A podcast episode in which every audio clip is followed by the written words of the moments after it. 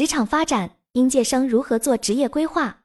一、那些已经在影响时尚业的 AI 工具，应届毕业生如何建立择业标准？一、心态的调整。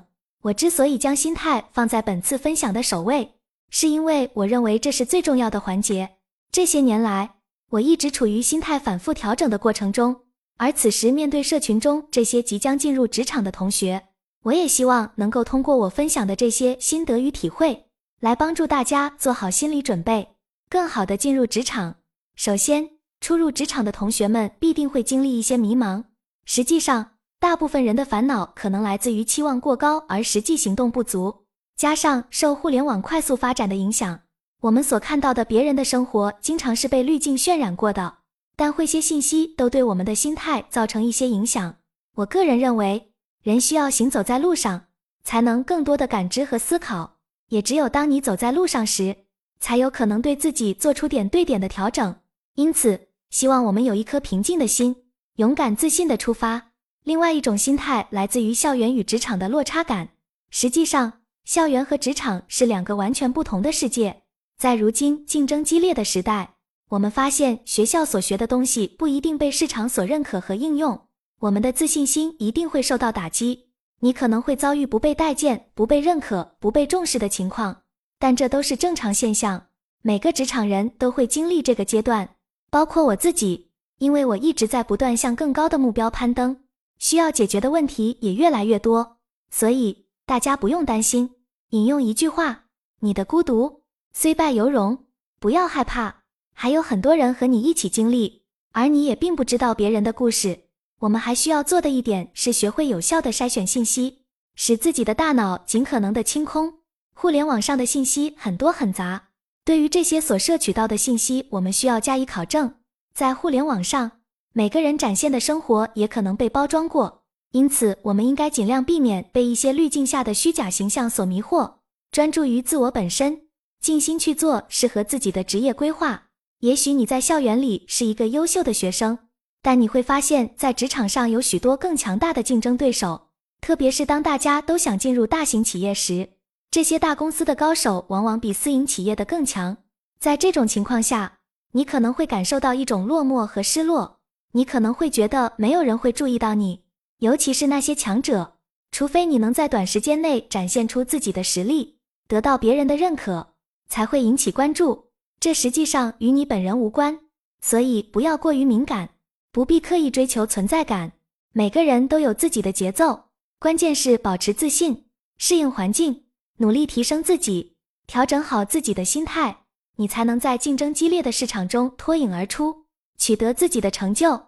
二、衡量择业标准，私企与大公司品牌的区别。现在我们来谈谈第二个话题，关于职业选择的衡量标准。工作选择实际上是一个双向的过程，要么你淘汰公司。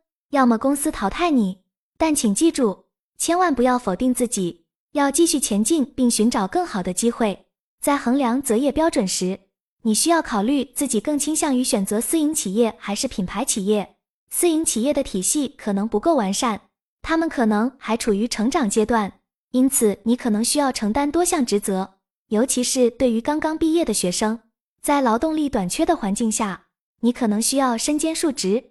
但私企的优势在于，你更容易被上层领导注意到。在大公司里，你可能需要奋斗很长时间，甚至一年多都无法见到老板。在这种情况下，你的晋升空间可能受到直属上司的限制。众所周知，大公司里通常不允许越级沟通，因此，即使你是一个有才华、有思想的人，也可能不得不隐藏自己的才能。当然，大公司也有其优势。他们通常更加规范化，运营模式相对成熟。在这里，你只需要像螺丝钉一样，专注于自己职责范围内的工作。虽然人员流动可能会导致竞争力下降，但大品牌公司的含金量通常较高。在大公司工作过的经历会为你的简历增色。在选择大公司还是私企时，关键是衡量公司目前的价值，看看是否有你可以学到的东西。你是否认可和欣赏这个公司也很重要，因此在选择时一定要明确自己想要什么。如果这个公司拥有你想要的东西，那么它值得你留下来努力。实际上，我建议大家尽量进入大品牌公司学习。私企相对来说规范程度较低，分工也较为混乱，在建立职业认知的初期，选择大品牌公司会更好。即便以后想跳槽到私企，大品牌公司的背景也会为你加分。私企老板可能会更加重视你，因此要做好双方面的准备。二、服装人如何做职业规划？一、创业与打工的区别。对于创业与打工的区别，每个人的心态和看法都有所不同。以我目前的状况而言，我会将能力作为判断标准放在首位。你要衡量自己是否有能力胜任某个岗位，否则你的态度可能会随着情况变化而改变。相比打工，创业确实需要你成为一位全面的人才，需要亲自解决各个方面的问题。我个人认为能力更为重要。如果没有足够的实践经历，你的想法可能过于理想化，空谈理论，难以正确评估，试错成本会相对较高。但当你为自己的事业取得成果时，你也会变得更加热情。在创业的路上，热血满腔的人很多，但能坚定态度的人却寥寥无几。然而，自信也不能盲目。我会经常总结自己的优势和劣势，及时调整。创业需要两个条件：一是经验，二是资金。经验来源于规范化的实践，因此去大公司工作会更好。你了解大公司的整个发展历程吗？它由哪些结构组成？这种经验并非一蹴而就，可能需要多年的锤炼。当然，也并非说需要很多年后才能开始创业，具体取决于你创业的规模。然后寻找对标的案例，以开设服装店为例，在三四线城市开店与在一二线城市开店操作完全不同。我个人觉得。这两年的打工经历对我有很大帮助。两年前，我的心愿是继续经营一家服装实体店，而现在我的心愿是创立一个品牌，专注于供应链端口，而非零售业务。经验是一个重复积累的过程。此外，我认为合作的力量会更强大。你需要不断寻找能认可你、与你共同前进的伙伴，因为自信心非常重要。现如今，许多老板的思维越来越开放。只要你具备能力，公司愿意给予支持并与你分享利润。因此，大家一定要调整好心态。打工并非永久性的，你始终在为自己做事情，为自己积累经验。二，什么时候是创业的最佳时机？需要做哪些准备？最近我刚换了一份工作，在寻找新工作时，我的心态是寻找一个合作伙伴。我坚定的要求与公司老板面谈，而非与 HR 面试。在面谈时，我坦诚地向老板阐述了我的创业想法。我告诉他，我具备带领销售团队的能力，身边还有一位优秀的圣马丁设计师，以及一位将来负责公司企划的硕士研究生。我们希望几个人组成团队，共同创立一个品牌。虽然我们具备团队协作的力量，但在供应链方面还缺乏经验。因此，我希望找到一位行业前辈作为合作伙伴。在与六家公司的老板进行洽谈后，我遇到了这位非常支持我想法的老板。我相信，只要在工作中取得优异成绩，他很可能会为我单独开设一个部门或产品系列，按照我的想法进行规划。当然，很多事情还需要在工作过程中不断调整和沟通。这家公司规模较大，实力雄厚，产品质量出色，因此我相信公司老板的价值观是正确的。这位老板计划在下半年开设直营店，每个城市都将设立分店。目前公司正处于储备人才阶段，尽管他现在主要是一家客单价较高的电商公司，且效益良好，但他们还计划开设实体直营店，作为产品展示及生活馆的方式经营。他们需要拥有线下管理经验和线上运营经验的人才。这位老板给我的启示是。未来的实体店必须具备线上和线下相结合的能力，因此我建议大家先加入公司，不要急于创业。只有在更多人共同碰撞思维时，才能激发更多的灵感和启发。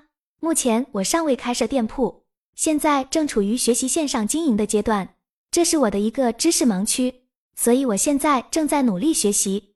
老板亲自带领我学习线上业务，等我掌握了线上经验后。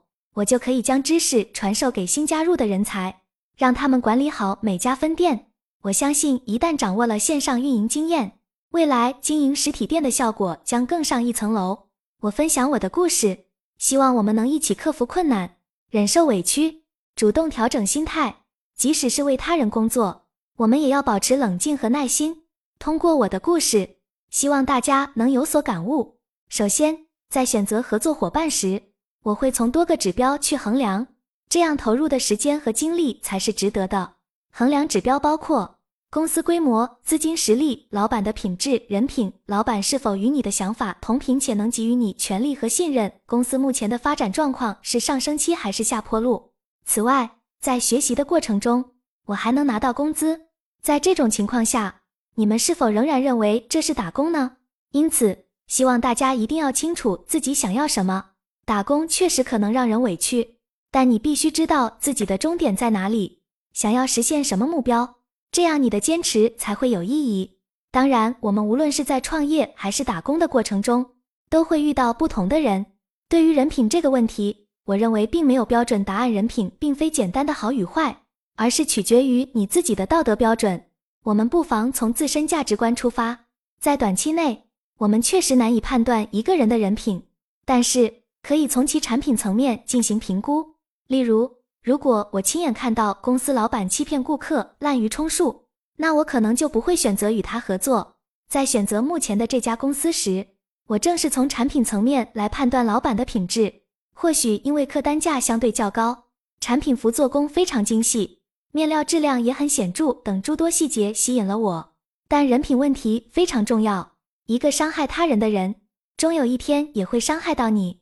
评价一个人时，不要只看他对你说了多少好听话，而要关注他对待他人的方式。当然，我也承认人们对待不同人可能会有不同表现。例如，进入职场后，一定要观察上级领导如何对待下属，因为你将来可能会受到类似的待遇。在这个社会中，你并没有什么特殊优待，所以要审慎选择与合作的对象，确保他们的价值观和行为符合自己的道德标准。